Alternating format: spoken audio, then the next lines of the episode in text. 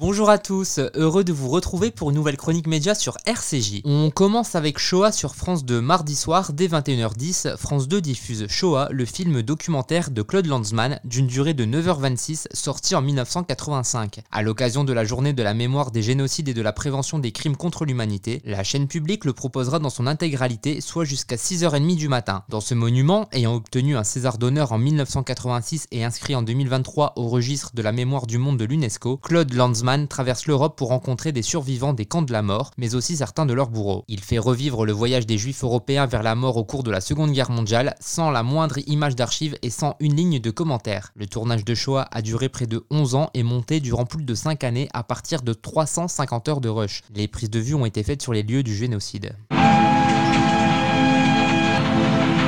Il y avait toutes sortes de gens de tous les côtés du monde qui ont été dirigés ici. Tous les juifs. Je m'étais ici pour mourir.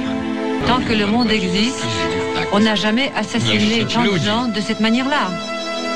On ne comprend pas comment un homme puisse faire ça à un autre être humain. Ne pensez pas que tout ceci vous soit écrit par un homme frappé de la folie. Hélas, c'est l'horrible vérité. On continue avec le retour de Danse avec les stars sur TF1. Le vendredi 16 février, TF1 lancera la 13e saison de Danse avec les stars. Toujours animée par Camille Combal, l'émission fera peau neuve avec un retour aux fondamentaux. Chris Marquez, juré historique, sera toujours présent. Fauve reprend son rôle de juge comme en 2015 et 2017. Après quelques années d'absence, Jean-Marc Généreux et son fameux Et ça, est donc de retour. Le jury accueillera une nouvelle venue en la présence de Mel Charlot, chorégraphe originaire du Canada ayant travaillé notamment pour Beyoncé, P. Diddy, Cardi B et Pharrell Williams. Côté star pour cette nouvelle saison, on retrouve le chanteur Black M, l'influenceur Nico Capone, la chanteuse Cœur de Pirate, l'animatrice Christina Cordula, l'humoriste Roman Dodwick, la drag queen Kayona, l'ancienne Miss France Jeanne Lair, la célèbre acheteuse d'affaires conclues Caroline Margueridon, l'humoriste Inès Reg, la chanteuse Natacha Saint-Pierre et la prof de chant de la Star Academy Adeline Tognotti. Le casting est également marqué